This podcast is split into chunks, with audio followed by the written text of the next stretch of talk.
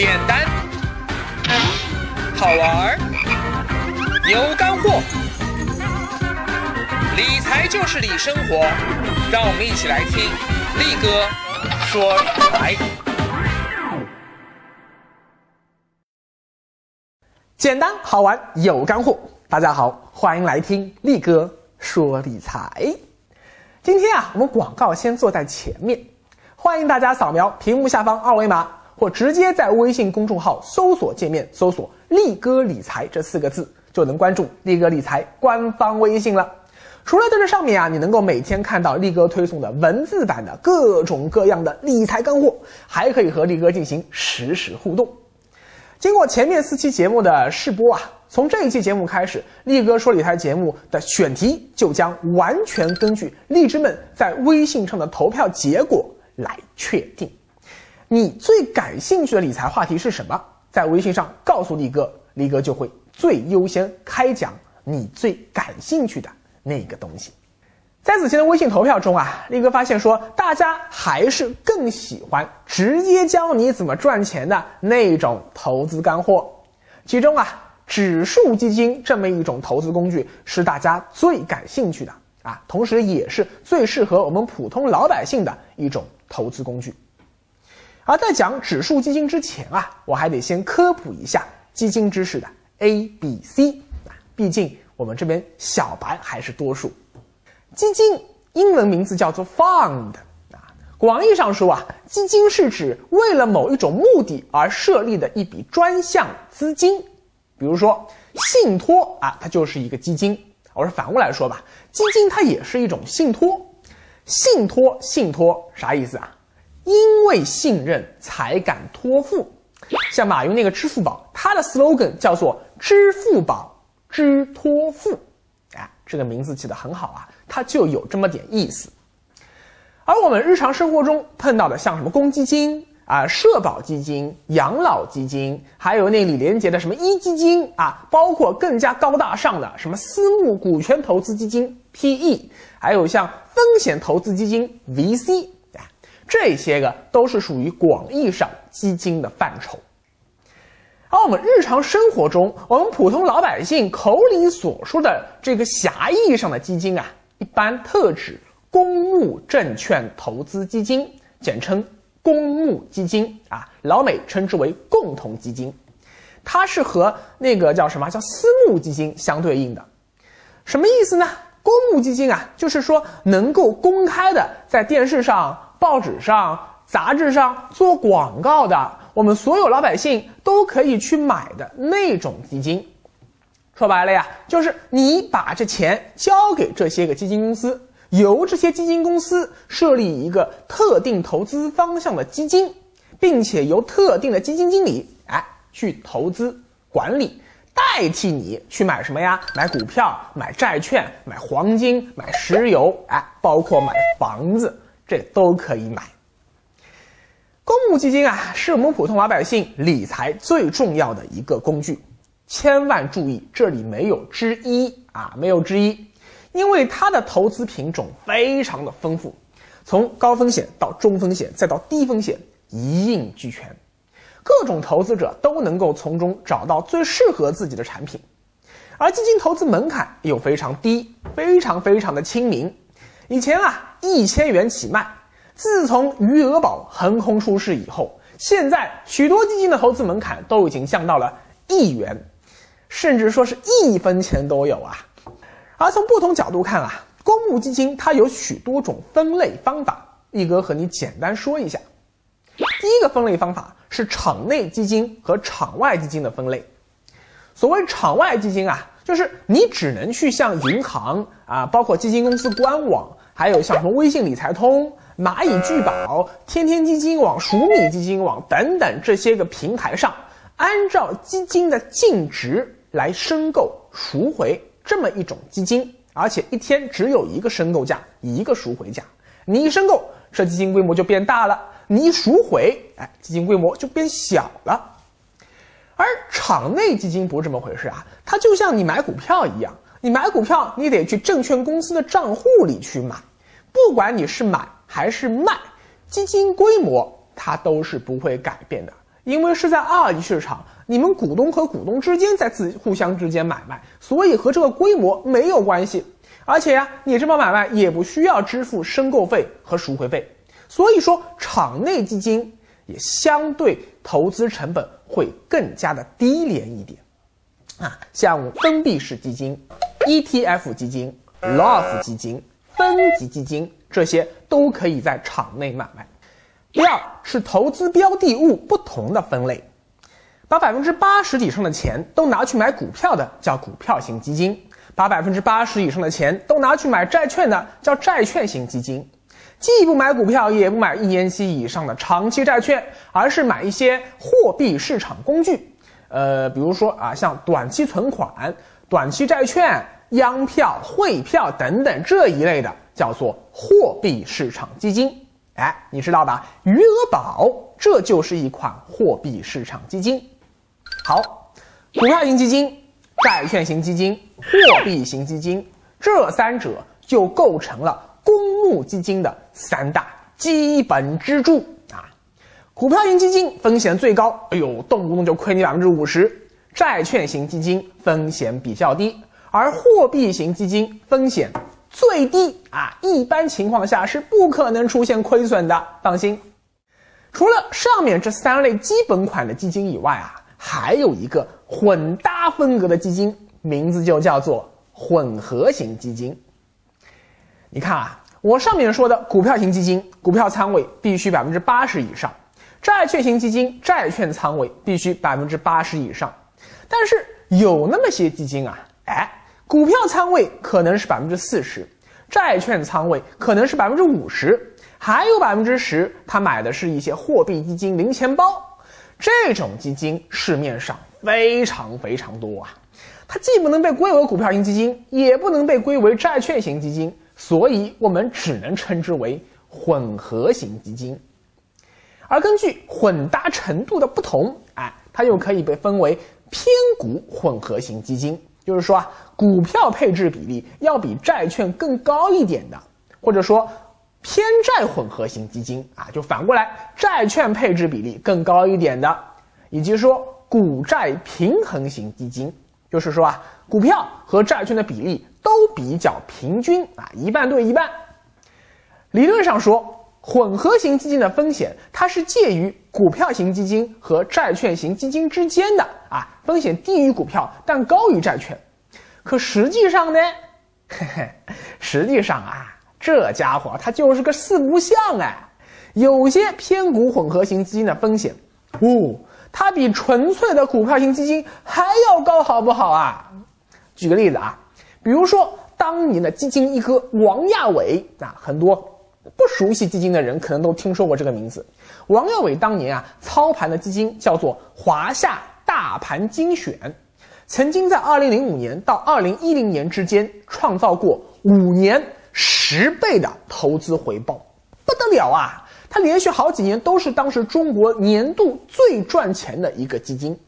哎，但后来我们都知道了，王亚伟同志拍拍屁股走人了，跳槽了。哎。这个基金马上就歇菜了。二零一四年上半年，就是上一轮牛市之前最黑暗的那段时间啊，华夏大盘它居然亏损了百分之十六点四九。当时在两千多只开放式基金中，它那半年排名倒数第一，你说惨不惨？但是你知道吗？这个风险。非常高的基金，它不是股票型基金啊，它是偏股混合型基金。哎，你不知道吧？华夏大盘这个基金的全名叫做华夏大盘精选混合基金。而随着证监会呃去年把股票型基金的最低股票仓位从过去的百分之六十啪提高到百分之八十以后。如今越来越多的股票型基金已经转型成了混合型基金，就是说啊，为了在基金经理不看好后市的时候，他能把这个仓位给降下来，减少投资损失。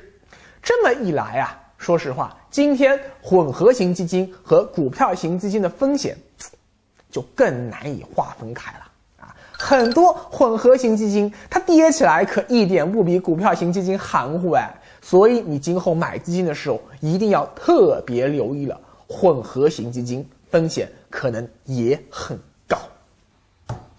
好，总结一下啊，从力哥之前说的投资阵型图还记得吧？第一集说的这个东西，我们来看一下啊，股票型基金它就相当于是这个阵型图中的前锋啊。混合型基金呢，相当于中位；债券型基金啊，包括像保本基金，相当于后位；而货币基金，没错，就是守门员了。你看，光是基金这一个品种，就已经足以帮你组建成一个比较丰富的资产配置组合了。好，再看第三个分类，是投资市场不同的分类。我们现在买的大部分基金啊，都是投资国内市场的，而且呃有少数基金它是可以投资到海外市场，比如说港股、美股啊这之类的。这类基金它有一个很特殊的名字，叫做 QDII 基金，翻译过来啊叫做合格的境内机构投资者，啊听上去很拗口吧？所以我们一般啊直接简称为 QD 基金啊，很 Q 吧？QD 基金啊也很复杂，以后有时间力哥再和你慢慢细说。力哥说理财简单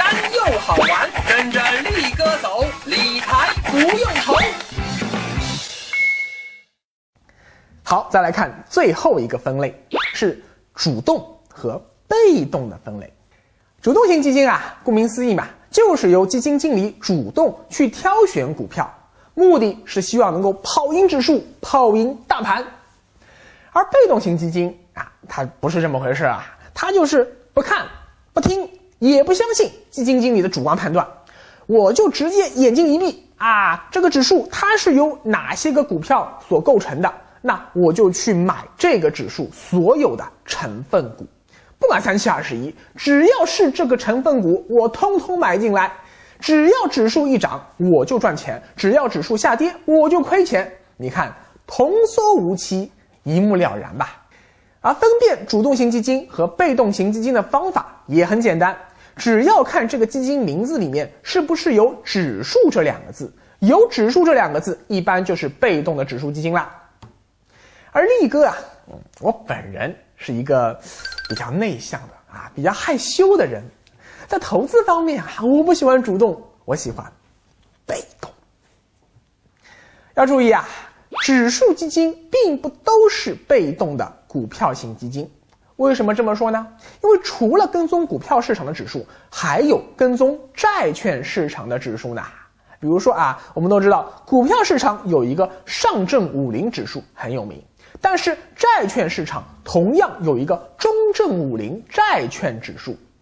但是啊，由于市场上债券指数基金的数量那是远远的少于股票指数基金，所以啊，我们一般日常生活中啊，包括力哥讲理财的时候，说起指数基金，指的就是股票型指数基金，而力哥在这里推荐的同样也是股票型指数基金。那为什么力哥要那么吐血的来推荐指数基金呢？哎，它到底魅力在哪里呢？啊魅力有三：第一，是指数基金永远不恐惧。指数基金的股票仓位，你要记住，它永远都是在百分之九十以上。也就是说啊，你投资一百元，永远都至少有九十元以上，甚至最高有九十九元都是持有股票的。而主动型基金那就不一定了啊！我刚刚说了，仓位有可能很高，也有可能很低。如果在仓位很低的时候，哎，股市大涨了，请问您不就踏空了吗？没赚到钱吗？因为很可能你自己觉得股市涨高了，该回调了，哎，你说啊，兄弟啊，我先撤了，我在下面等着你啊。结果没想到股市继续啪啪啪啪啪往上涨。哎，你看股市又涨了，自己判断错了，忙不迭又赶紧去追高，哎，结果这一追不得了，一追的时候股市又真回调了，你又亏钱了，哎，这种事情你是不是经常做啊？你看这时候你不就傻眼了吗？或者反过来说啊，呃，股市回调的时候，这个时间点被你狗屎运给猜对了，但是你一看回调这么厉害啊，你又怕抄底抄到了半山腰，你又犹犹豫豫不敢加仓，结果呢，股市趁你一不注意，哎，又涨回去了，你又错过了最佳的在底部加仓的好时机。为什么你总是反反复复的去做这些错事呢？这就是人性嘛。你想，你是人，你会贪婪恐惧，你会做出错误的投资决策。基金经理是什么呀？基金经理不是天使啊，不是上帝呀，基金经理也是人啊，他一样要吃喝拉撒，一样会贪婪恐惧。所以，股票型基金的仓位啊，经常它是会上下浮动的。基金经理他一会儿加仓，一会儿减仓，一会儿换仓，而指数基金的仓位永远百分之九十以上。泰山崩于前而。色不变，我雷打不动，他从不恐惧，他永远贪婪。你看，尤其是在牛市里面啊，绝大部分的主动型基金一会儿加仓一会儿减仓，它就很容易捡了芝麻丢了西瓜。而指数基金永远是满仓不动，这么一来，它就可以吃到整段牛市主升浪的那一大块大肥肉。结果呢？你会发现，一轮牛市结束，大部分主动型基金的业绩是跑不过指数基金的。第二，是指数基金的成本最低廉，这也很重要啊。因为指数基金啊，它永远都是一副我不入地狱谁入地狱的满仓装死状态啊。这么一来，你就会发现了呀，除非这个指数的成分股发生变化。啊，一般也就是每半年会调整那么几个，否则他平时是不需要去买卖股票的。而股票型基金啊，因为经常加仓、减仓、换仓，结果两者的交易成本就越拉越大了。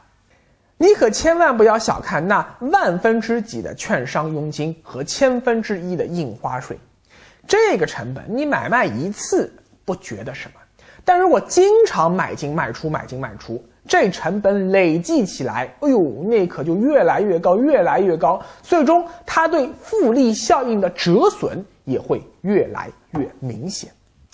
这一块我说的是基金本身的投资股市的一个成本差异，还有一块你也要注意，那就是你买金的成本也是有差异的。场外的开放式基金都有申购费和赎回费，还有不像你。呃，另外收取的，但是已经给你计算在基金收益中啊，事先他就已经剔除掉的管理费和托管费。